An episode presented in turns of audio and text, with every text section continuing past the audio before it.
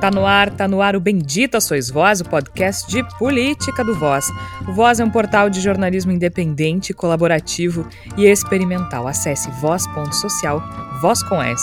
No Twitter e Instagram é voz underline social e você também encontra o nosso conteúdo em facebook.com barra voz.social. Você pode ouvir os episódios anteriores do Bendita Sois Voz no nosso site voz.social ou em outras plataformas de streaming, inclusive na Orelo.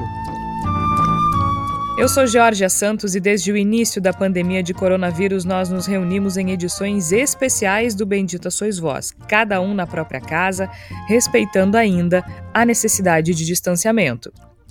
Nesta semana, a gente fala de futebol. Por quê? Porque tudo é político. E a primeira mão para vocês, então. Eu errei. Após disputas internas na CBF, está confirmada a realização da Copa América no Brasil. Jogadores levantaram a voz, o técnico foi ameaçado e o presidente da CBF, Rogério Caboclo, ofereceu a cabeça de Tite ao presidente Jair Bolsonaro. Prometeu o Renato Portaluppi, o Renato Gaúcho. O vice-presidente da República, general Hamilton Mourão, também teve a ousadia de meter o bedelho. funcionalidade que nós estamos vivendo. Eu sou do tempo que o jogador de futebol, quando era convocado para a seleção brasileira, era considerado uma honra, né? O técnico ele não quer mais, não quer, pô, o Cuiabá está precisando de um técnico aí, não tá?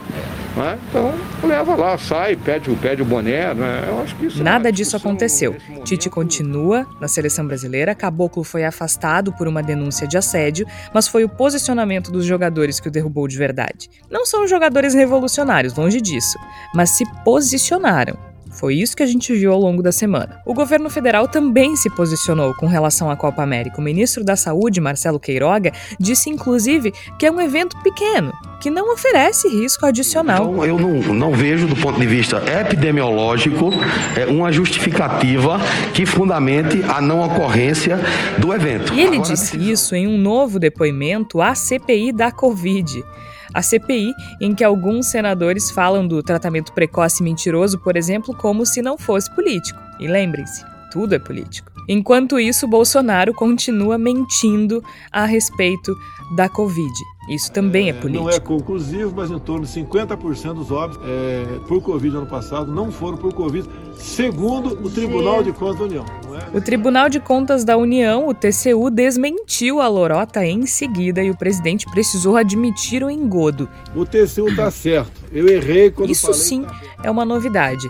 De todo modo, continua dissimulando. E a mentira também é um ato político do governo Bolsonaro, aliás, o principal deles. E se sobrar um tempinho, a gente ainda fala das eleições no Peru, porque a legítima filhote de ditador, Keiko Fujimori, foi derrotada.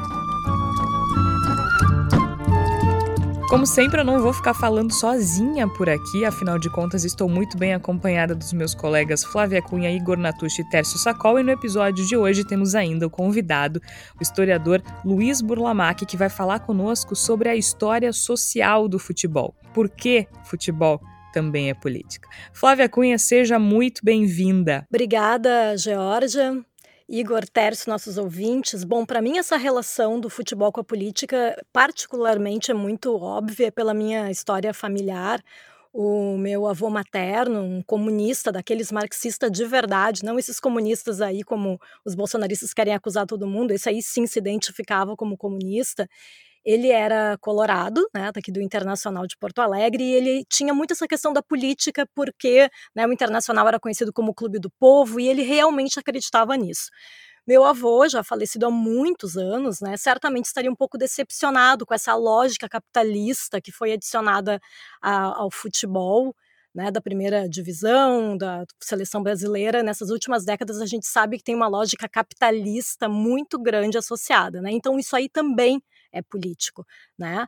Mas sobre os incidentes agora mais recentes envolvendo o Tite, essa possibilidade que a gente estava vendo aí, algumas pessoas muito iludidas com a possibilidade de algum tipo de boicote por, por parte da seleção. Eu que sou uma colorada não praticante, não acompanho futebol com a mesma, com o mesmo amor e paixão que vocês, vou dizer, vou citar aqui Barão de Tararé, da onde menos se espera daí é que não sai nada. Então, para mim, não me surpreendeu em nada os jogadores não terem feito boicote. Igor Natucci, esse boicote foi esperado por poucas pessoas, eu acho, né? De todo modo, foi um posicionamento inédito na seleção brasileira. Seja bem-vindo. Muito obrigado, Jorge, Tércio, Flávia, ouvintes do Bendita Sois Vós.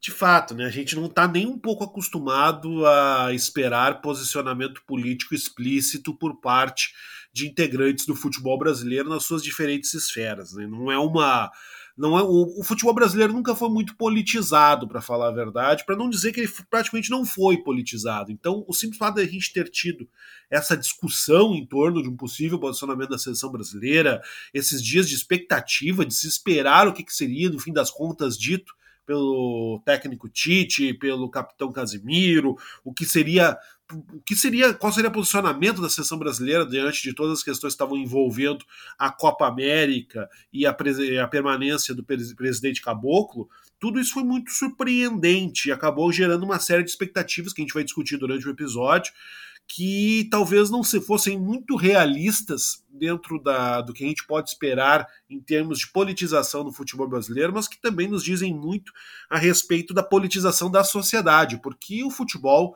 sempre foi e sempre será, em especial aqui no Brasil, uma grande alegoria da sociedade, um grande espelho do que acontece no coração da população brasileira. E por esse lado, acho que vale muito a gente prestar atenção no que está acontecendo também nesse particular. Futebol não é só bola rolando, não é mesmo, Tércio Sacol? E é interessante a gente perceber como a sociedade reagiu, como bem disse o Igor, a esse movimento dos jogadores. Que tal, hein? 2021 Neymar comunista, Tércio? Seja bem-vindo. Obrigado, Georgia, ao Igor, a Flávia e aos nossos ouvintes. Eu acho que a gente tem que colocar um outro óculos para enxergar. A gente está tão no afã de encontrar essas lideranças que encampem ideias, posicionamentos, lógicas, que a gente espera coisas onde não estão fundamentadas.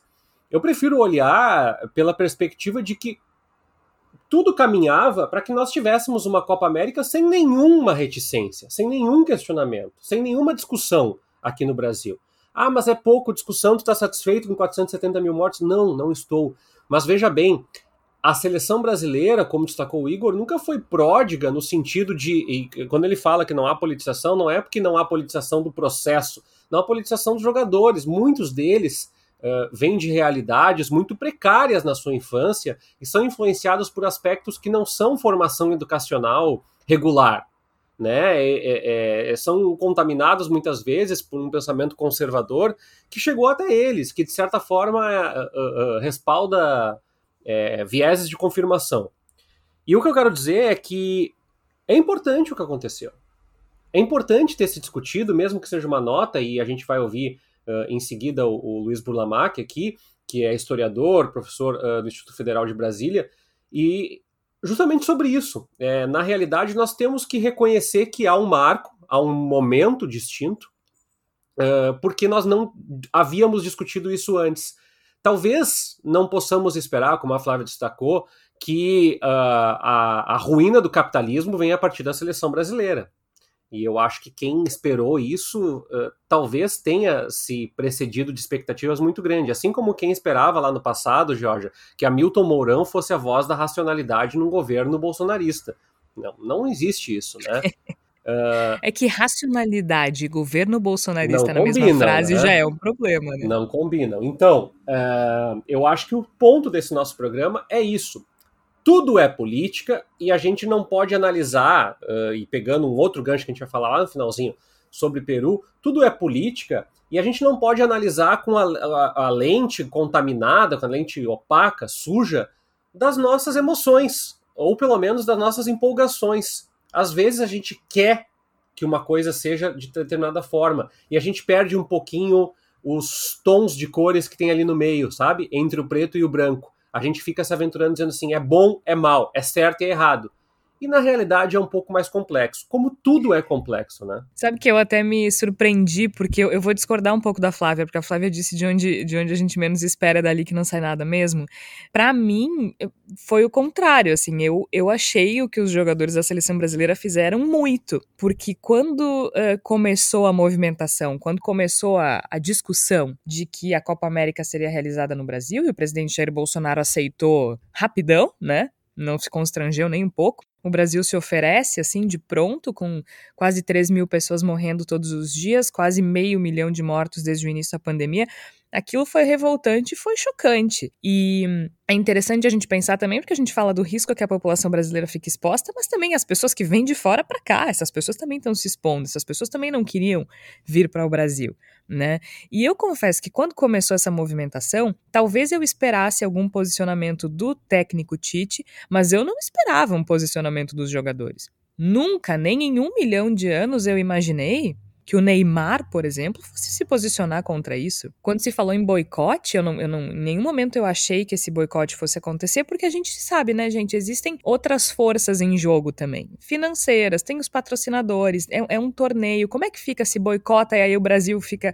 O Brasil perde? Enfim, né? A, a gente sabe que não é uma decisão simples. Mas eu, Tércio, eu particularmente não esperava nada. Então, quando eu vi uma, uma movimentação, uma mobilização de pessoas como o Neymar, por exemplo eu me surpreendi.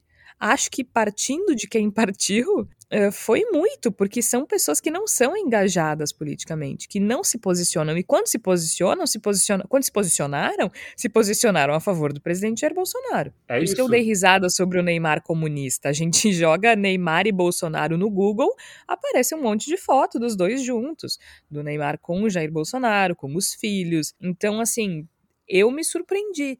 De novo, o caboclo não caiu por causa do assédio, caiu por causa da força desses jogadores. Eu, eu achei muito significativo. Aonde isso vai levar, não sei, mas eu me surpreendi positivamente, confesso. Quantos, mesmo que não tenha levado a cabo. Quantos casos de assédio e quantos casos de corrupção anteriormente não geraram esse, esse buzz aí, né, que nós tivemos essa semana? E é, eu, eu agradeço aqui ao professor Luiz Burlamac por ter nos, nos prestado aí uh, seu tempo, né?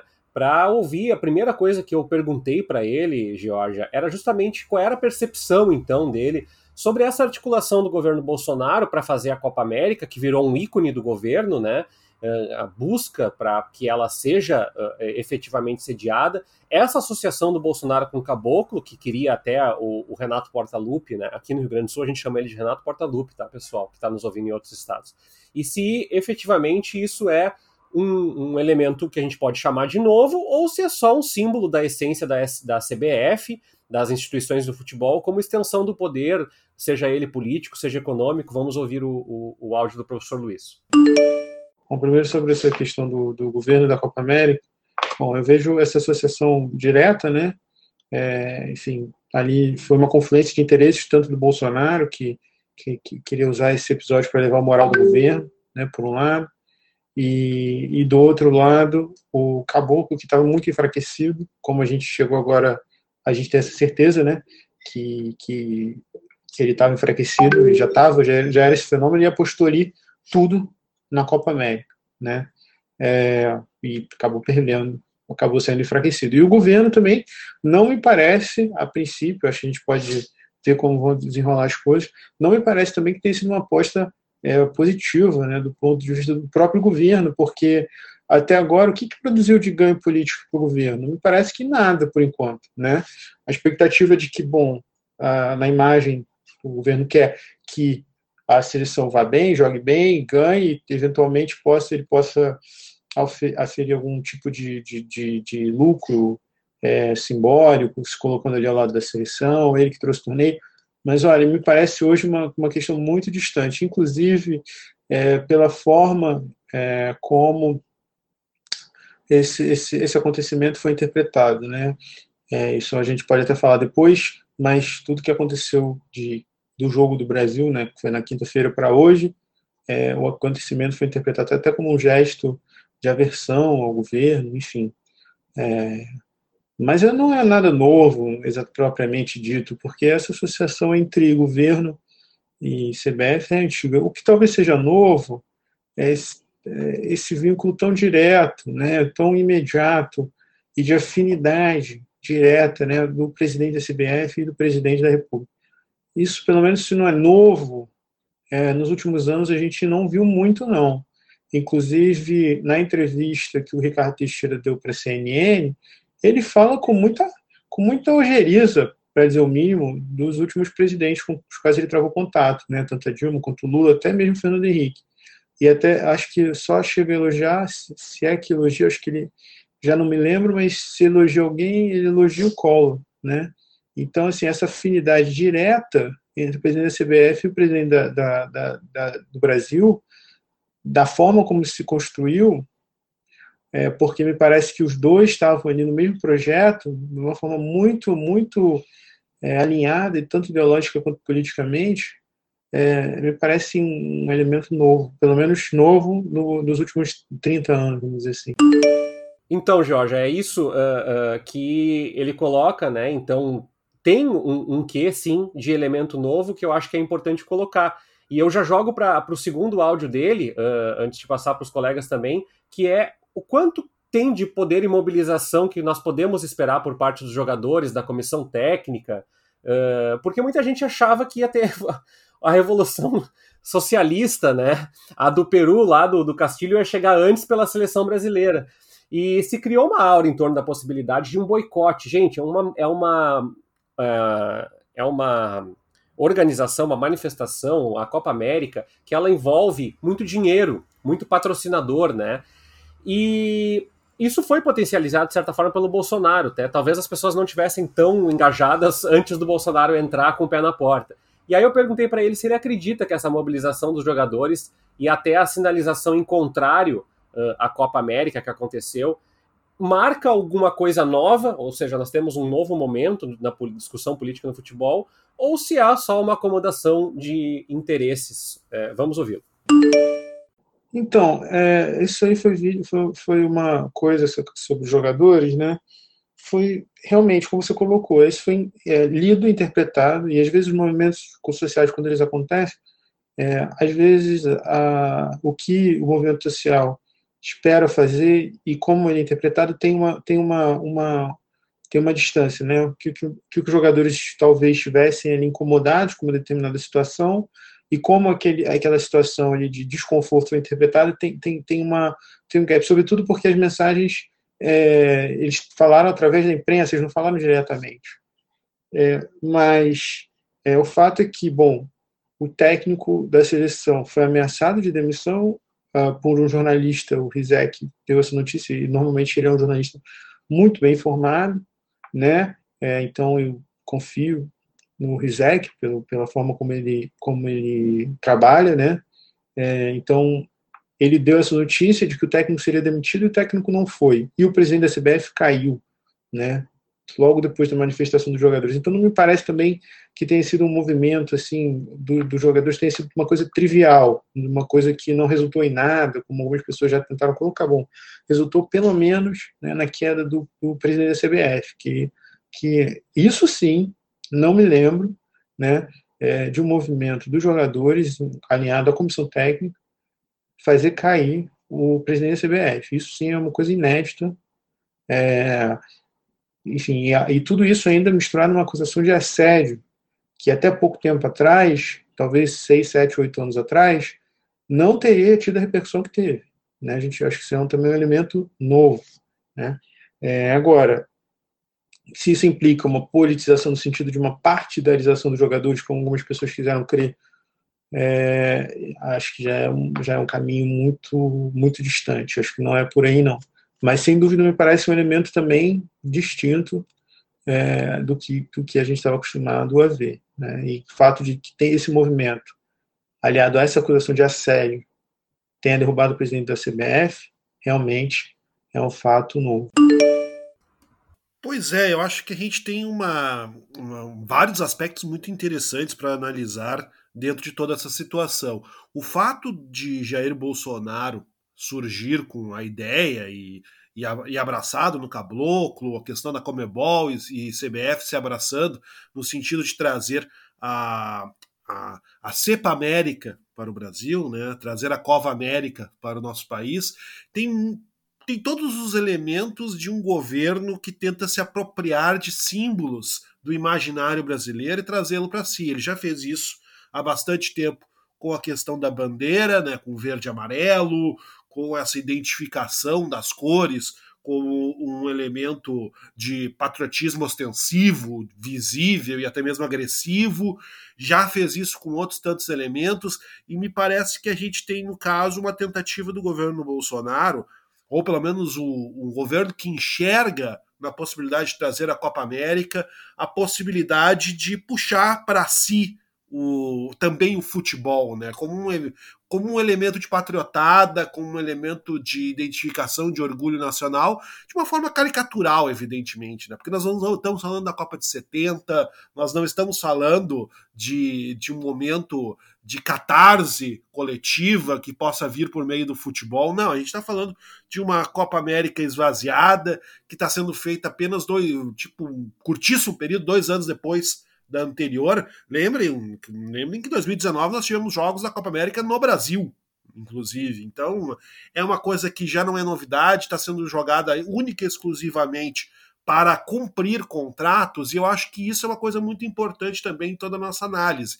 A questão é que a Copa América ela vai ser jogada, porque ela depende de contratos que já foram travados, de recursos que já foram encaminhados para confederações nacionais, patrocinadores que já gastaram muito dinheiro, e todas as competições que a gente está vendo, Campeonato Brasileiro, os campeonatos estaduais, Copa do Brasil, Libertadores, Sul-Americana, Liga dos Campeões da Europa, todas elas estão sendo disputadas porque o dinheiro já saiu. E aí, como o dinheiro já saiu, o produto tem que ser entregue. E não seria diferente com a Copa América. O que acontece é que o Brasil se ofereceu de uma maneira absolutamente irresponsável, considerando a situação da pandemia em nosso país, para ser o palco dessa, da disputa dessa competição, também porque Jair Bolsonaro e seus asseclas, o bolsonarismo, enxergaram nessa, na, na, na disputa dessa competição a possibilidade de chamar o futebol para si. Me parece muito claro que o que aconteceu por parte da, da, do elenco e do, do, treinador da comissão técnica da seleção brasileira foi sim uma reação a isso. Me parece que isso efetivamente incomodou os jogadores, incomodou a comissão técnica, que se sentiram traídos até certo ponto pelo movimento feito por Caboclo, pela CBF, pelo Bolsonaro, de transformarem eles em atores de uma afirmação nacional e de uma salvação pessoal. Acho que a gente teve com muita clareza esse cenário nos últimos dias e ele ainda vai se desdobrar porque os jogos começam neste domingo, os jogos vão acontecer, mas eu acho que a gente, a gente tem vários desdobramentos que ainda vão acontecer nessa história, de decorrência de toda essa confusão que a gente viu nos últimos dias. Pois é, e aí eu só queria colocar um, um ponto para completar o que o Igor falou. É, eu acho que é importante reforçar o óbvio, né? O óbvio nesse momento, ele não é tão óbvio, né? No momento que a gente fala assim, ah, por que as pessoas não podem se aglomerar? É porque tem um vírus, né? Isso é óbvio, mas não parece tão óbvio mais. É, por que, que a Copa América é distinta do Campeonato Brasileiro, da Sul-Americana e da Libertadores? Primeiro, porque essas competições também não deveriam estar acontecendo. Primeiro, aspecto 1. Dois, aspecto 2. É, essas competições, elas foram uh, organizadas num fluxo de calendário lá atrás dentro de um regime anual. A Copa América ela não é regular. Ela pode ser cancelada sem nenhum prejuízo para o clube, sem que haja demissões coletivas na seleção brasileira. Não, não há impacto direto nisso. Terceiro, o grande aspecto da Copa América é, em tese, além da disputa do título, fazer com que haja fluxo de pessoas para uh, acompanhar jogos. Isso é impossível num momento de pandemia. É, todo o processo de televisionamento e de venda de patrocínios canaliza para atenção. Só que nesse momento, com divisão de atenção, a Copa América muitas vezes ela é uma competição exclusiva, param os campeonatos. Esse ano os outros campeonatos continuariam. Então todos os argumentos eles vão derrubando um a um por terra, né? Eles vão tirando os pés da, da, da, da mesa chamada Cepa América aí e vão dizendo, olha, não faz sentido. Não faz sentido. E agora, além de ser, e com todo respeito aos colegas do SBT, ser transmitida pelo SBT, é, passar por todo o processo que vai passar, ela é uma Copa América esvaziada. Porque por mais que os bolsonaristas forcem a mão, gastem energia para dizer, olha, é muito importante, é uma Copa América, sei lá, a periodicidade que tem sido nos últimos anos, ela é uma Copa América esvaziada, por quê? Porque é notório que ninguém está ali interessado em jogar. Uh, o Messi e o Agüero também já tinham sinalizado na seleção da Argentina. Na Colômbia já tinha sinalizações também de que a seleção não estava satisfeita com a lógica de uma Copa América. E aí? E aí? Né? Parece, uh, Jorge Igor Flávia, que o, o, o, Bolsonaro ele, ele é aquela criança birrenta. Todo mundo falou para ele: tá errado, tá errado, mas agora eu quero e eu vou fazer. ele já, ele já percebeu que ele não ganhou absolutamente nada. Ele pode até ganhar a Copa América. Ele pode até ter uma Copa América transmitida, pode até ter uma audiência razoável, mas ele já perdeu. O que esse governo sangrou em imagem, o que ficou ameaçado, exposto internacionalmente, de novo, ele já perdeu. Se o objetivo dele era ganhar reputação, não ganhou e não vai ganhar, mesmo que o Brasil ganhe a Copa América, mesmo que tenha troféu, mesmo que ele queira ir ao estádio, que eu acho que não vai ir.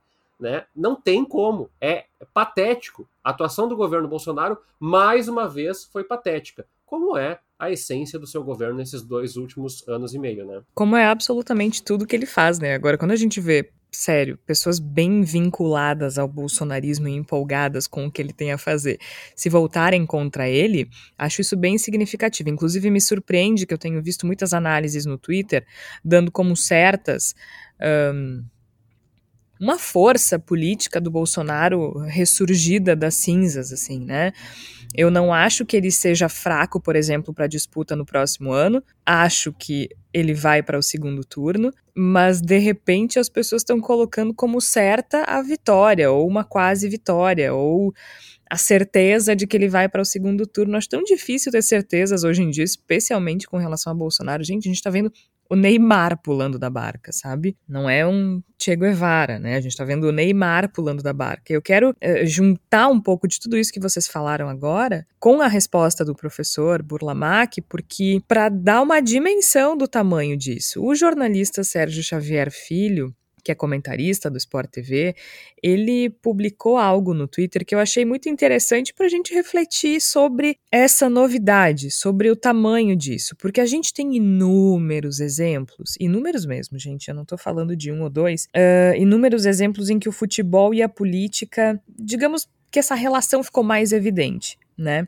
A Flávia falou mesmo ali, né, que para ela sempre foi evidente em função dessa, dessa história familiar, digamos assim, mas para muita gente não é. Só que, historicamente, a gente tem inúmeros exemplos.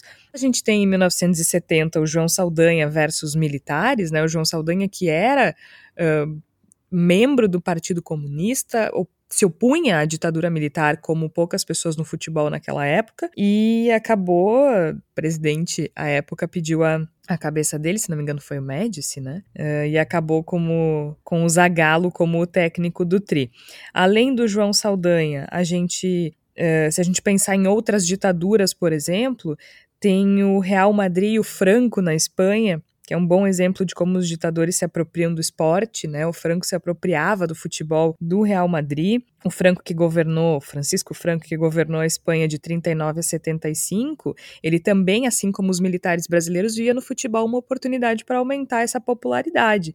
Na Argentina, as jogadoras da seleção feminina, as jogadoras e torcedoras demonstraram apoio ao projeto de lei que legalizaria o aborto no país. Isso foi, acho que foi há dois anos, se não me engano. Aqui mesmo, né? Em 1941, o Getúlio Vargas proibiu a prática de futebol para mulheres e outros esportes também. Isso também é político, é isso que a gente está tentando dizer, né? Não é só quando um jogador apoia um político, e aconteceu com muitos jogadores com relação ao Bolsonaro, o Felipe Melo do Palmeiras, mas acho que é o mais é, vinculado, digamos assim, mas o Renato Gaúcho, o Renato Portaluppi, demonstrou esse apoio em diversas ocasiões, e o contrário também, há muitos jogadores que se tornaram políticos, a gente tem o Romário, que virou senador, a gente tem o Danley aqui no Rio Grande do Sul, um goleiro do Grêmio famoso, histórico, que se tornou deputado, e assim por diante. Mas vai além, né? Vai além da relação político-partidária. Essa questão do Getúlio é um exemplo disso. E assim vai indo. Eu acho que tem uma série de movimentações que são políticas e a gente precisa ficar atento. O Grêmio teve, por exemplo, a Coliguei, que foi a primeira torcida organizada identificada como, uh, como LGBT, como os participantes sendo LGBT. Então, existem inúmeros exemplos, né, no país, a democracia corintiana, mais famosa, né, o, exemplo mais famoso. Então existem muitos exemplos. E eu falei durante 59 minutos sem parar agora, o meu parêntese mais longo da história, porque o Sérgio Xavier ele mostra um pouco do caráter inédito desse tipo de ação né, aqui no Brasil. Porque, como eu disse, há inúmeros exemplos, mas o que aconteceu de derrubar um presidente dessa forma foi bem significativo.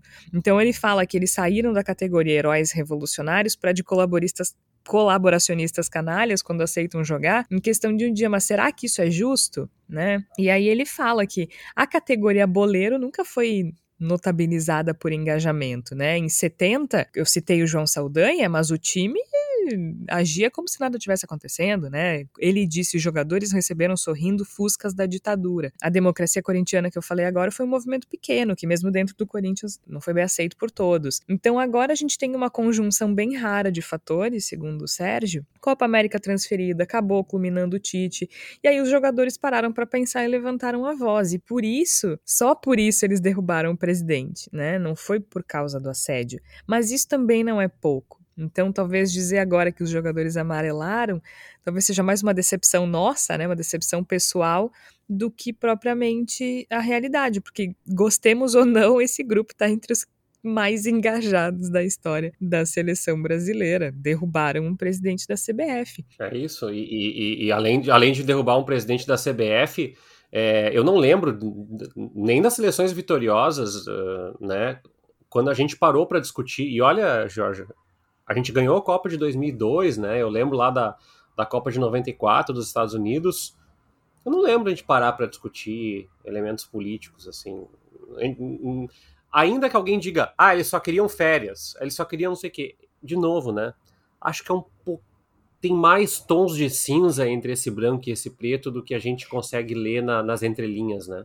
É, eu acho que há pouco tempo teve no futebol um movimento de uh, sobre a exaustão, né, de que muitas horas trabalhadas, muitos jogos, um calendário muito exaustivo, e teve um movimento de, de protesto e um ensaio até de greve ali, mas isso também não chegou à seleção brasileira. Então é, é, é interessante pensar nesse, nesse posicionamento, né, Tércio? O que mais o professor Luiz Burlamac tem a nos contar sobre essa história, sobre essa relação do futebol a, última... a, história social do futebol. Pois é, o Burlamac ele pesquisou isso no mestrado e doutorado dele, né? E eu perguntei, a partir das percepções uh, de estudo e de, de trajetória dele, se essa tríade aí, Bolsonaro, Copa América, Caboclo, ela se distancia muito do que é a essência das organizações de futebol e se é, é, isso não, não, não acaba prejudicando aquela ideia de profissionalismo, às vezes, que se fala muito como solução mágica para as organizações do futebol, né? E, e, ele revela aí que se surpreendeu com o caboclo, sim. Vamos ouvir ele. Sobre, a, sobre essa questão dos dirigentes, é realmente o caboclo, quando ele foi eleito, é, ele se propôs um, uma aura ali de modernização, enfim. Mas, na prática, é, tem se provado até um, um, político. O que me surpreendeu em toda essa história, né? É, pelos relatos da imprensa, né, a gente só, só consegue é, analisar a partir dos relatos da imprensa, é a inabilidade dele como político, né? É um político por vezes com postura desequilibrada, né? Nos áudios que vazaram ontem do, do Fantástico, é, a se confirmar né, a autenticidade, claramente embriagado, uma coisa assim assustadora, né? Então isso me surpreendeu. E justamente um, um, político que quando foi eleito foi eleito sob a bandeira da modernização da CBF, da transformação da CBF, e se mostrou uma pessoa sem leitura de contexto, né, não compreendeu muito bem o contexto ali no que ele está imerso, é, e nessas situações que vazaram para a imprensa, vazou no começo do ano também uma, uma, uma reunião dele com os clubes, totalmente destemperado, totalmente para é, ali é, descontrolado em algumas situações nas quais ele deveria ter ali um mínimo de compostura, afinal, justamente é isso que é o cargo presidencial, né? É, a pessoa ali se colocar acima ali dos conflitos e tentar mediar. E ele completamente ali, tanto nessa, nesses áudios do Fantástico, quanto nessa outra reunião que vazou com os clubes, batendo na mesa, assumindo uma posição ali totalmente intempestiva. Então, justamente aquele que se propunha ser o arauto da modernização da CBF, o arauto que ia fazer determinadas transformações, se provou justamente o símbolo desse, desse político, talvez, é, que as pessoas acreditam que já foi esperado, né, mas, é, enfim, é, mais, mais incisivo e grosseiro e, e destemperado. Eu fiquei realmente é, impressionado com esses áudios aqui que vazaram. Bom, então a gente agradece bastante o professor Luiz Burlamac, do Instituto Federal de Brasília, professor e doutor em História Social, pesquisou História Social do Futebol, que eu uh, fecho, Georgia, já puxando uma palavra da salvação entre programa, que assim, não existe essa unanimidade como a gente quer pressupor, né? Quem segue o Igor Julião, do, uh, o, o, jogador Igor Julião no Twitter, né? Vai perceber que ele é um cara super posicionado. Eu até estou tentando acessar aqui. O primeiro tweet fixado dele é: temos ódio à ditadura, ódio e nojo, Ulisses Guimarães, e tem ditadura assassina como uma foto. Então, é, eu queria fazer uma provocação para, eu acho que dar um encaminhamento para outros assuntos também, que é todo mundo se incomoda quando a gente generaliza discussões sobre LGBTQI, todo mundo se incomoda quando a gente faz discussões de gênero de forma simplista, todo mundo se incomoda quando a gente faz discussões educacionais de forma homogênea, mas ninguém se incomoda em, em olhar para o futebol como um fenômeno que interpreta diferentes faces de um Brasil que é heterogêneo também, politicamente, socialmente, economicamente. Eu não estou dizendo que a seleção encarna isso. Eu só estou dizendo que não dá para a gente pressupor e bater o martelo sobre tudo o que acontece a partir da leitura da cobertura diária. Até porque a cobertura do jornalismo esportivo diário é essencialmente muito mais sobre interpretação dos fatos do que sobre fatos. Né? Então, uh, uh, eu acho que é importante colocar nesses termos aí, porque senão a gente acaba caindo na, na asneira, né, de fazer o que a gente mais critica. Dizer assim, ah, pois é, o Bolsonaro acha que todo trabalhador sem carteira é tal coisa. Pois é, mas a gente está olhando para o futebol como se fosse uma grande massa homogênea de mesma cor, sem tons diferentes, sem volumes diferentes. Então, acho que essa discussão sobre seleção brasileira traz outras discussões. O futebol ele encarna diversas dimensões da nossa sociedade, mesmo, como disse a Flávia lá no início do programa, que esteja totalmente atravessado por valores capitalistas. Ele ainda incorpora diferentes dimensões, e a prova disso é que eh, aqui no, no, no Rio Grande do Sul, para quem acompanha lá a terceira divisão, como eu acompanho, percebe que tem times que às vezes deixam de entrar em campo por falta de salários, e às vezes o salário é R$ 1.500, R$ 1.700, R$ 2.000 para um jogador de futebol. E isso a gente às vezes deixa de lado. Isso também é futebol, não é só a seleção brasileira também. Eu acho que o importante é a gente lembrar que não se trata de gostar ou não de futebol, de achar futebol interessante ou não, mas entender a relevância do futebol no Brasil. E o, ele está entranhado na nossa vida, gostemos ou não, né? O futebol tem uma relevância cultural e social no Brasil que suplanta o gosto, suplanta o apreço pela bola rolando.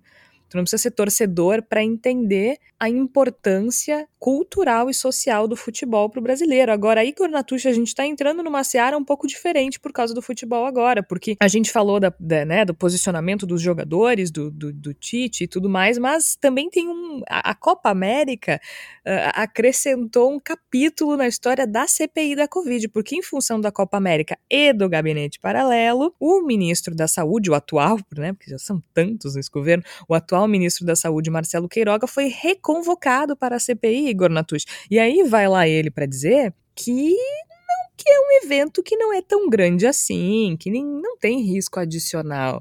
De todo modo, acho que o depoimento do Queiroga na última terça-feira, dia 8, Igor, foi talvez o melhor momento de Renan Calheiros, ou estou enganada? Eu acho que foi a, foi a partida de craque até agora de Renan Calheiros nesse campeonato. Eu vou fazer um breve parênteses e já retorno a esse assunto. Eu acho que o que foi colocado com relação a, a, ao futebol ser esse caleidoscópio, ser esse espelho, ser esse reflexo que, da, da, sociedade brasileira e, portanto, ser múltiplo, ele tem que ser levado em consideração também na hora que a gente pensa a respeito dos nossos posicionamentos políticos em torno do futebol, porque eu vejo algumas colocações no sentido de que seria uma postura adequada do ponto de vista do pensamento progressista, do pensamento de esquerda, uh, deixar o futebol de lado, né? afastar-se do futebol, uh, desconsiderar o futebol porque ele faz parte de uma grande engrenagem capitalista e etc. Uma série de argumentos que todos nós conhecemos muito bem. Mas o futebol é parte do espírito brasileiro. Então, acho que não é um bom elemento para se entregar nas mãos da direita reacionária. E é justamente isso que Bolsonaro tentou de maneira fracassada, assim como colocou o Tércio, mas foi essa tentativa feita por Jair Bolsonaro ao puxar a Copa América para o Brasil. Até a ideia é puxar o futebol para o lado, né? transformar o futebol em um elemento do imaginário não brasileiro, mas um imaginário de direita, reacionário, conservador brasileiro, e fazer com que, quando se fale de futebol, a gente fale de direita, da mesma forma como agora a gente pensa nas cores do Brasil, pensa na bandeira, a gente, fala, a gente pensa em símbolos de direita. E isso eu acho que é uma coisa que o pensamento progressista, o pensamento de esquerda, precisa refletir se é, de fato, o melhor posicionamento. Voltando para, o, para a vaca fria, digamos assim, da, da CPI da Covid, o depoimento do ministro Queiroga ele acabou sendo muito interessante e, e teve esse aspecto que a Georgia mencionou, que é, é como é que eu, eu, vou dizer, eu vou te chamar de, de cômico para não chamar de outra coisa, né? Porque quando o, o, o ministro Queiroga diz que é um evento pequeno, que é um evento que não oferece risco, ele está debochando na nossa cara. Com todo respeito ao ministro, eu acredito que. Porque todo depoimento do ministro ele tem uma espécie de subtexto muito claro, né? De que ele é uma pessoa bem intencionada, uma pessoa que quer fazer funcionar o Ministério da Saúde, quer ter o máximo possível de vacinas e que por isso silencia, por isso deixa de se posicionar, por isso suporta calado todas as humilhações que a ele são impostas pelo governo Bolsonaro. Esse é o subtexto que a gente tira do, de todas as falas do Queiroga no primeiro depoimento, no segundo depoimento, em tudo que ele costuma falar publicamente desde que assumiu há cerca de pouco mais de dois meses, três meses, eu já, já perdi a conta, porque do jeito que o tempo se move no Brasil, a gente acaba perdendo a conta mesmo. E eu não duvido que seja verdadeiro, não duvido que esse sentimento da parte dele seja legítimo, que esse seja um pensamento legítimo. Mas ele é o ministro da Saúde, né? Não, a gente não pode, de maneira nenhuma, aceitar um cenário no qual o ministro da Saúde não apita nada. E quando ele vem com colocações dessa natureza, de dizer que ele, ele foi chamado para avaliar uh, os protocolos que seriam seguidos durante a Copa América, ele considera que são seguros, ele, ele está assumindo uma omissão, porque é, deveria, no mínimo, ser poder do ministro da Saúde, no meio da pandemia mais devastadora da história do nosso país, chegar a dizer: ó, oh, presidente, não dá, nós não podemos aceitar isso. Nós não podemos ter esses jogos aqui, porque eles vão exacerbar uma situação que já é trágica. E eu tenho certeza que, no fundo, o ministro Queiroga pensa algo nessa direção, mas silencia. Uma vez mais ele silencia. Não sei se de dentro dessa minha concessão generosa, se por de fato ele querer trabalhar, ou se ele silencia porque ele acredita que o cargo é bom demais para abrir mão, não sei, mas silencia num momento trágico. Quando ele vem e tenta nos convencer com declarações do tipo: ah, mas os jogos não são tão perigosos. Bom, eu vou ter que ficar listando aqui realmente a quantidade de pessoas que virão com as 10 delegações para cobrir a Copa América, a quantidade de jornalistas que nós vamos ter, de equipe de apoio, de transporte em aeroportos. Eu realmente vou ter que fazer a lista das pessoas que vão ser expostas em cada uma dessas viagens, que passarão por pelo menos quatro sédios no Brasil. Isso realmente é necessário fazer essa lista, porque as pessoas entendam que sim, é muito ruim e muito perigoso a gente ter Copa América no Brasil. Sinceramente, eu acho que não é necessário. E quando o, ministro comete esse tipo de fala, ele está meio que debochando na nossa cara e ele está, mesmo na sua lógica de bom, vou deixar quieto, porque eu quero fazer uma coisa maior, ao menos essa lógica que ele está tentando vender para todos nós, ele exagera e acaba cometendo coisas que são muito desagradáveis de, de observar, são muito ruins de observar. E o depoimento ontem dele, no modo geral, foi bastante ruim. Né? Ele admitiu que não leu as bulas do, dos medicamentos, o que para mim é meio trágico. Desculpa te interromper, mas agora tu falou dessa da bula. Foi uma pergunta do senador Otto Alencar, do PSD da Bahia. O senador Otto, sempre que algum médico vai depor, ele prepara perguntas técnicas. Sim. Como é que esse pessoal ainda. Assim, ó, eles precisam de um treinador de depoimento, gente. Como é que eles ainda caem nos pega-ratão do senador Otto, como a gente é, diz? Gente, eu Deus, pelo menos né? eu ia, eu ia decorar a resposta sobre a diferença entre vírus e protozoário, por exemplo. Mas, Aliás, se convocarem Osmar Terra, eu, se fosse ele, estudaria muito nos dias anteriores, porque o senador Otto vai ir para cima lindamente, né? Exatamente, estudar como quem estuda para um vestibular mesmo, né? Vai fazer a prova de concurso público, assim, sabatina, sabe? Isso aí, mas é, mas é uma coisa que fica muito chata para o ministro Queiroga, porque se espera do ministro da Saúde que ele seja obcecado pelo assunto. E se ele não leu as duas, é o mínimo. Ele não é, não é nem um pouco obcecado pelo assunto, né? É o mínimo que não. se espera.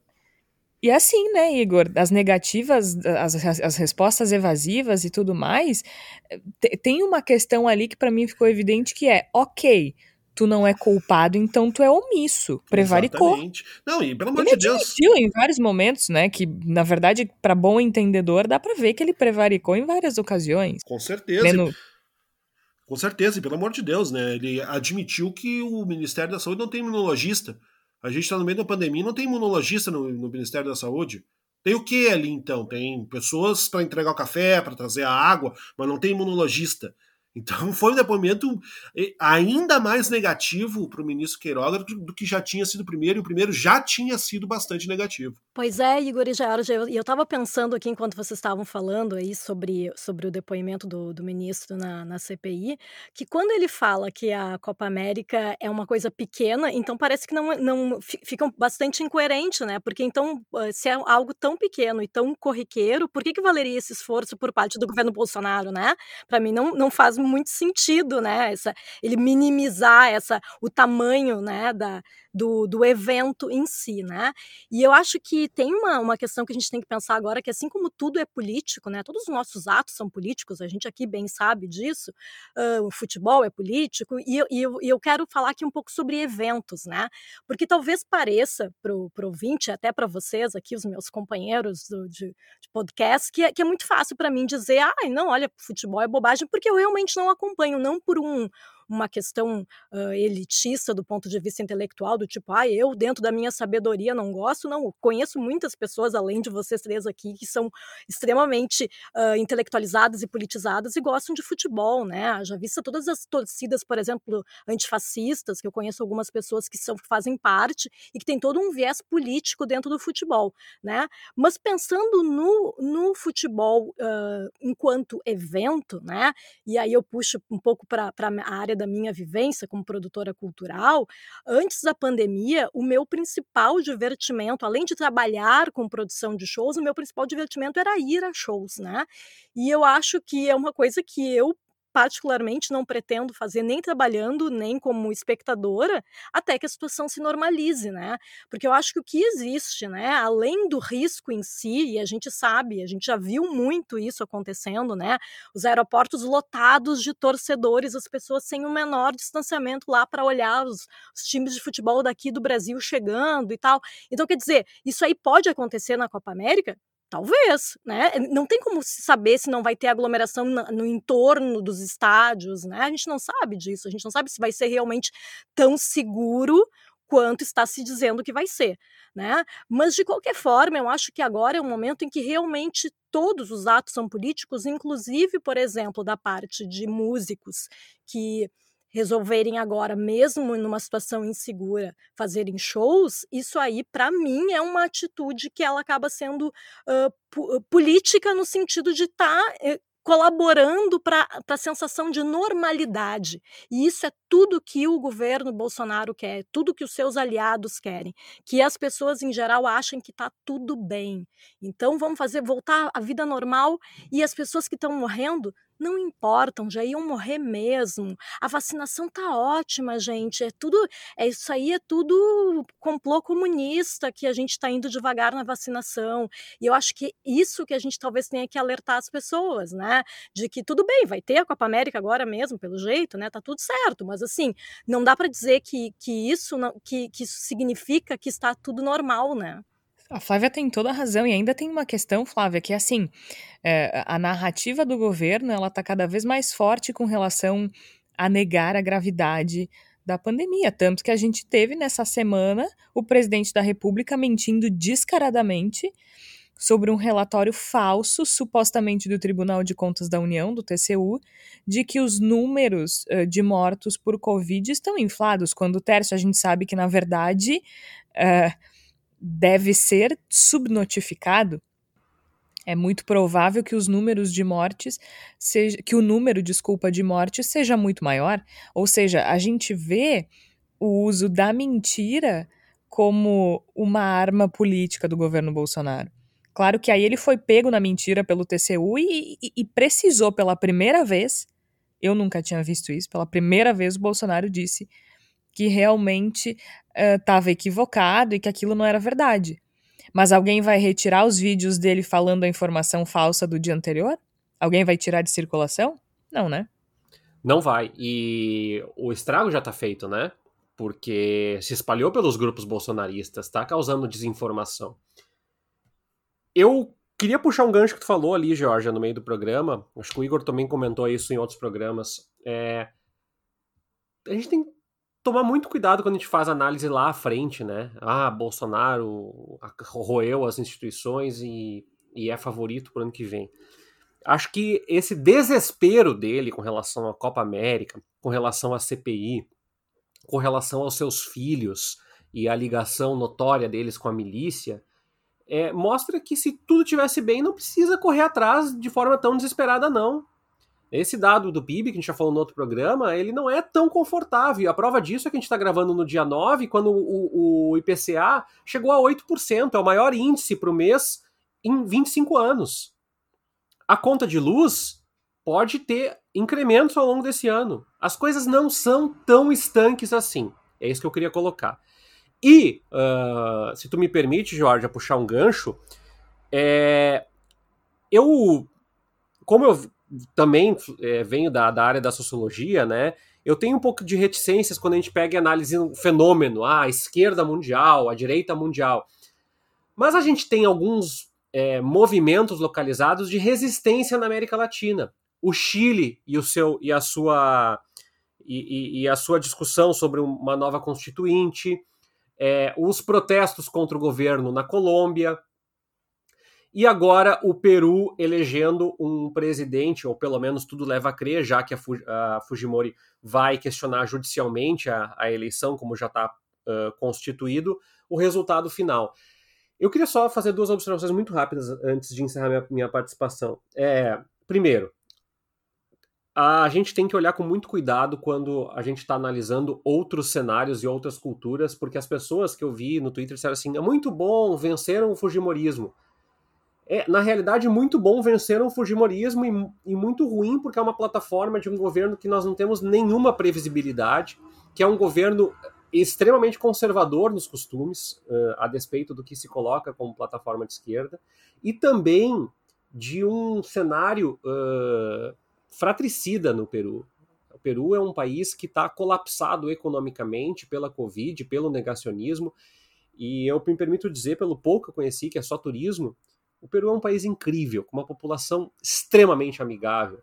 E está passando por um momento que eu tenho muitas dúvidas se um governo não pacificador é capaz de solucionar. É óbvio que Keiko Fujimori é o pior dos cenários, mas isso não implica termos um cenário bom uh, nesse contexto todo, o Castilho. Estou colocando isso também porque eu tenho certeza que a estratégia fujimorista, né, a, a a Fujinaro, né, dá para colocar, vai ser usada pelo Bolsonaro no ano que vem. Questionar a eleição, patifar o processo eleitoral, dizer Isso que. É o... cartilha, né? Claro. Cartilha. Ela tá fazendo o que o Trump fez e tá fazendo o que o Bolsonaro vai fazer. Exato. E também é, destacar que a grande plataforma é defender a democracia com os valores de uma ditadura.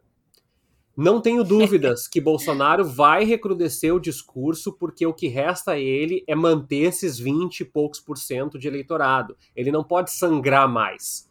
É, então, é, não pode no sentido, ele não, não tem como, senão ele perde o primeiro turno da eleição.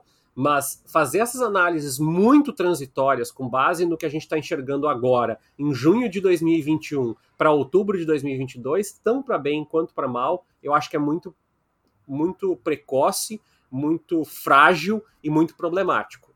Eu acho que tem que olhar sem os contar cenários. que é a gente tá, a gente faz análises assim com base em eventos do dia e, e isso são coisas de médio e longo prazo.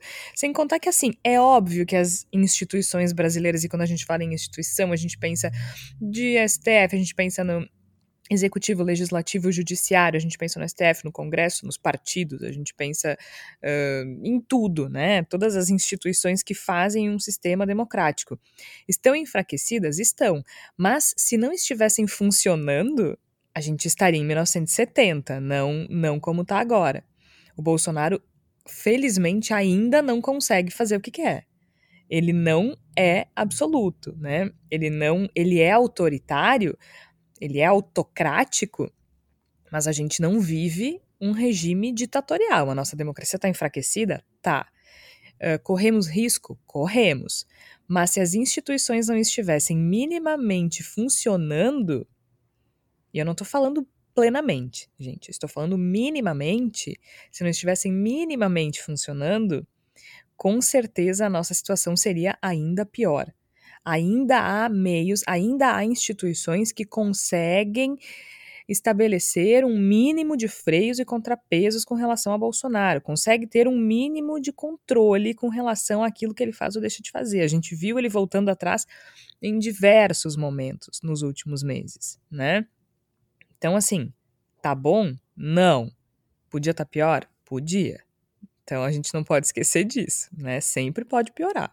E eu acho que o que está segurando um pouquinho essa onda bolsonarista é justamente as instituições que não querem sujar as mãos neste momento. Agora, só para a gente ir se encaminhando para o final, tem, uh, tem uma outra questão aí da, com relação à CPI da Covid, Igor, que é a cloroquina, né? E aí a gente consegue amarrar tudo que a gente falou hoje, tudo que a gente falou no programa de hoje com relação a tudo ser político e sobre o quanto esse governo se agarra a narrativas mentirosas e consegue despolitizar a política, quando a gente pensa na narrativa mentirosa do tratamento precoce, também é política. Né? Eles tentam, a gente vê na CPI da Covid a base governista tentando falar de tratamento precoce como uma questão de ciência, e não é, porque a ineficácia já foi comprovada. O que sobra agora é político. E são justamente eles, aí eu falo de Marcos, senador Marcos Rogério, senador Heinz, falando,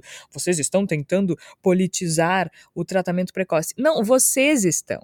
Vocês, governo, estão, porque o tratamento precoce não funciona e não existe. Então, hoje, cloroquina, hidroxicloroquina e a ivermectina são puramente políticas. A gente tem uma tentativa de inversão do discurso completo, né? uma tentativa de convencer as pessoas de que politizar as coisas é falar contra o tratamento precoce, quando na verdade o tratamento precoce é que é completamente politizado desde o ano passado, desde abril do ano passado, no mínimo, que esse, esse discurso da cloroquina, da ivermectina, da hidroxicloroquina, seja lá do que for, vem util sendo utilizado dentro de uma lógica que é profundamente política, uma tentativa de vencer um discurso e não vencer a doença. E, e a gente percebe durante a pandemia, né, durante a CPI da pandemia, melhor colocando, que tudo isso tem sido colocado, toda, todas essas, essas invocações da cloroquina, da ivermectina, vêm vem sendo feitas no sentido de fazer com que se discuta uma outra coisa, que não se discuta os desmandos do governo federal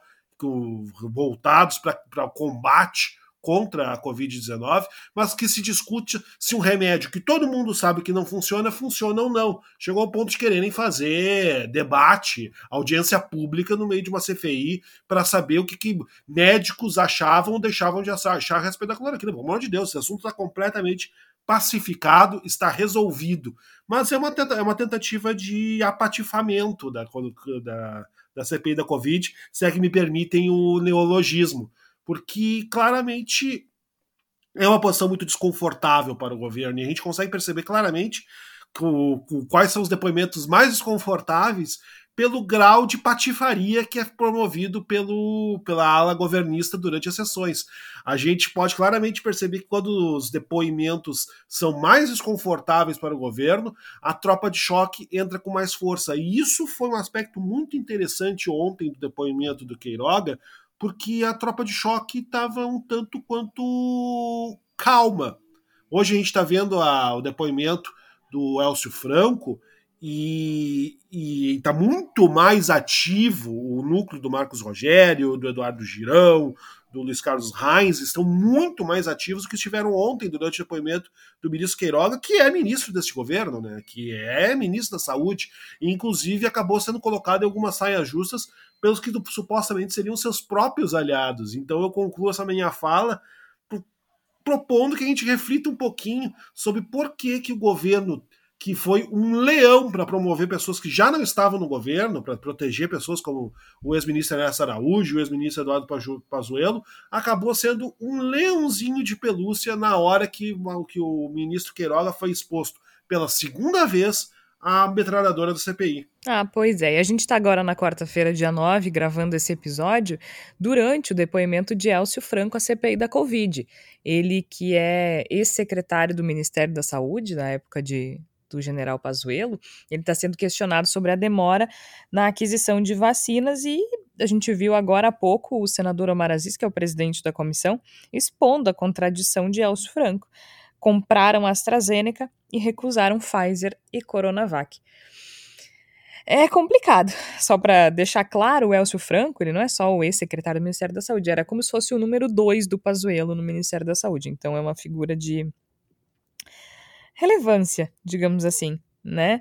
Uh, o, ele falou agora há pouco também na CPI da Covid, que o Ministério da Saúde não adquiriu cloroquina para combater a Covid. Só que a gente tem uma reportagem, por exemplo, da Folha de São Paulo, que mostra que a pasta usou a Fundação Oswaldo Cruz para produzir 4 milhões de comprimidos do medicamento, que não tem, de novo, que tem ineficácia comprovado. Haja malária para combater, longe. né? Haja Porra! malária para combater, hein? Que é, é, uma, é uma epidemia de todas as, as dimensões, né?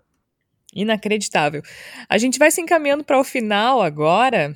Chegou o momento da nossa palavra da salvação, em que a gente recomenda, se não materiais que têm a ver com o episódio de hoje, algo que vai acrescentar na tua vida ou também que sirva para relaxar. Às vezes a gente precisa. Eu, inclusive, vou, vou, vou estar tá nessa linha hoje. Flávia Cunha, o que é que tu tens pra gente? Uh, Georgia, eu pensei em recomendar aqui uma produção do Voz, né? Que é o Todo Dia 8, que estamos no, gravando no dia 9, então tem novo episódio do, do podcast Todo Dia 8, que fala sobre trajetórias femininas, né? Fizemos dessa vez uma, uma homenagem merecida para professora e escritora Luciana de Abreu, né, que é uma figura aqui do Rio Grande do Sul, mas que tem uma importância nacional, ter sido a primeira mulher a fazer um discurso em tribuna, né, e um discurso no século XIX uh, falando sobre equidade de gênero, né, uma coisa que até hoje ainda é questionada por aí, né, então eu acho que é uma recomendação interessante para os nossos ouvintes. Ficou muito legal, pesquisa de Flávia Cunha. Fazemos uh, a Flávia, a Raquel Grabowska e eu estamos à frente desse projeto, mas a gente tem uma participação maravilhosa de várias mulheres, como André Almeida, Mirna Spritzer e a Jussara Gaspar, e ainda a participação do Boina Gali e a trilha sonora do Gustavo Finkler. O episódio ficou muito, muito, muito legal mesmo. E como a Flávia disse, a Luciana de Abreu precisa ser conhecida. Ela tem uma importância muito, muito grande na luta pelos direitos iguais das mulheres aqui no Brasil. É, minha filha, o feminismo não nasceu no Twitter, não. Também não nasceu em 68, também não nasceu no início do século XX, lá com as sufragistas britânicas e americanas. Aqui no final do século XIX, em 1870, mais ou menos, ainda com os ecos da Revolução Farroupilha, aqui em Porto Alegre, a Luciana de Abreu estava ocupando uma tribuna pela primeira vez no país e falando sobre equidade de gênero. Então é, é de uma força impressionante. Tércio Sacol, o que é que tu tens pra gente? Um livro que eu tenho aqui em casa, da editora Zahar, chamada, chamado Como o Futebol Explica o Mundo, é do Franklin Foer. Ele usa personagens para falar sobre futebol e globalização. Lê um parágrafo bem curtinho que diz assim: é, para escrever esse livro, Franklin Foer viajou ao mundo, da Itália ao Irã, do Brasil à Bósnia, e derrubou mitos ao verificar que, em vez de destruir as culturas locais, como preconizava a esquerda, a globalização deu vida nova ao tribalismo e que, longe de promover o triunfo do capitalismo apregoado pela direita, fortaleceu a corrupção. Legal, tem bastante coisa interessante nesse livro. Ele não é um livro muito longo, ele é um livro é, de formato pequenininho, texto bem agradável de ler. Como o Futebol Explica o Mundo, do Franklin Foer, um olhar inesperado sobre a globalização. Muito bem. Igor Natush. Já avisando os ouvintes e as ouvintes que, se ouvirem o som de fundo, eu não estou na Amazônia fazendo apoio ao ministro Ricardo Salles, eu estou na minha residência e o barulho de serra é de algum vizinho que está fazendo uma obra. Já fiquem avisados que se tem aquela coisa, né? O mundo segue em movimento enquanto nós estamos em nossas casas, ah, não tem como é. fugir disso, né? Mas no, na palavra da salvação eu quero mencionar a tentativa de intimidação que está sofrendo o The Intercept Brasil e o seu editor executivo, Leandro Demore, porque o, o The Intercept Brasil ele enviou nos últimos dias, via newsletter, uma série de evidências a respeito de um possível grupo de matadores de, na Coordenadoria de Recursos Especiais da Polícia Civil do Rio de Janeiro, no CORE, que é a mesma que protagonizou o massacre do Jacarezinho no mês de maio. Ao invés de investigar as denúncias trazidas pelo Demore, o próprio Demore é que foi intimado a comparecer na Delegacia de Repressão aos Crimes da Informática, que, caso vocês não recordem, é a mesma da RCI que andou convocando William Bonner, Renata Vasconcelos e o youtuber Felipe Neto.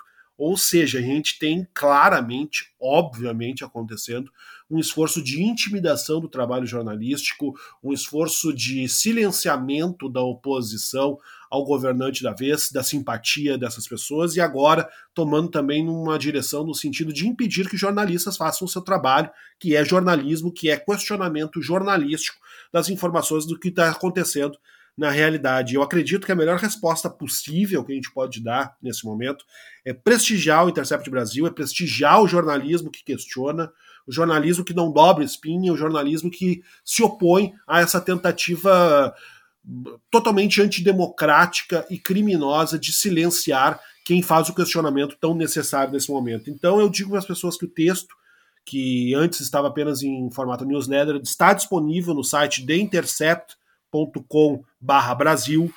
Sugiro que as pessoas assinem a newsletter do, do The Intercept Brasil, que se puderem participar do financiamento do site, participem do financiamento do site e que prestigiem esse jornalismo que se dispõe a questionar, deixando sempre muito claro aqui o meu apoio completo ao Leandro Demore e ao pessoal do Intercept Brasil. É uma luta no qual nós estamos juntos na trincheira e seguiremos durante todo o caminho. Estamos juntos sem dúvida nenhuma. Agora, de minha parte, eu vou recomendar algo. Eu ia dizer para relaxar porque é ficção, mas é meio tenso, então não sei se vocês vão relaxar, mas eu gostei bastante.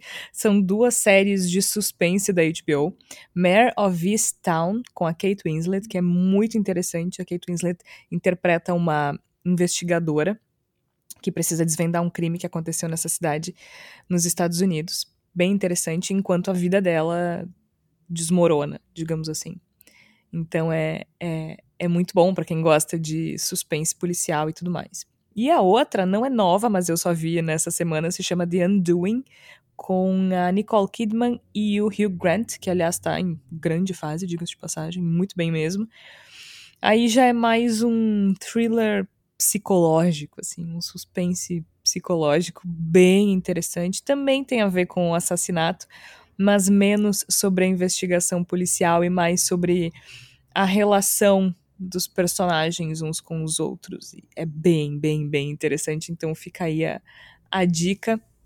Se alguém quiser curtir o Dia dos Namorados vendo algo leve, tá aí a minha sugestão. Afinal de contas, temos nesse final de semana o Dia dos Namorados, o que Aliás, gente, estamos chegando à metade do ano. Que horror. Que horror como passa O Dia rápido. dos Namorados, que é idealizado pelo pai do Dória. Então, um beijo a todo mundo que está nos ouvindo. Sabe que eu sempre fiz, nossa, todo, todo lugar do mundo é 14 de fevereiro, aqui no Brasil é 12 de junho. Daí eu pensei, ai, ah, tá, né? Santo Antônio, Santo Casamenteiro. Aí a gente cresce Aquela, aquela piada do Twitter, assim, com quantos anos, quantos anos você tinha quando você soube que o pai do Dória idealizou o Dia dos Namorados? 33. Tá, 32, eu descobri ano passado, vai. Então é, é isso. O que, que o Igor, o que, que tu perguntou essa semana, Igor, no Twitter? Eu fiquei chocada. Da banda Eva, anos... o negócio da isso. banda Eva. Se as pessoas tinham, ah! Quantos anos as pessoas tinham quando perceberam que a letra de The Final Countdown, do Euro... The Final Countdown, e a, isso. E a letra de, de, de Eva, que se tornou famosa aqui no Brasil com o Rádio Táxi e com a banda Eva, mas é na verdade... Que originalmente era, era italiana, né? Isso, do Humberto Tosi Quando que as pessoas perceberam que essas duas letras elas falam basicamente da mesma coisa?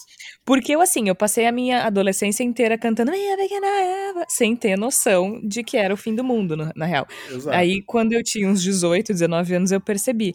Agora, pra mim, The Final Countdown era só isso, porque eu nunca prestei atenção na letra, na verdade. Então, era uma coisa que tocava e que quando eu escutava, eu The Final Tararara, né? Só, pra mim era isso. Isso. Era isso e eu nunca pensei. E Quando é super falou pertinente aqui, falar numa pandemia isso pra motivar os nossos ouvintes no final Claro. do episódio, né? Exato, claro.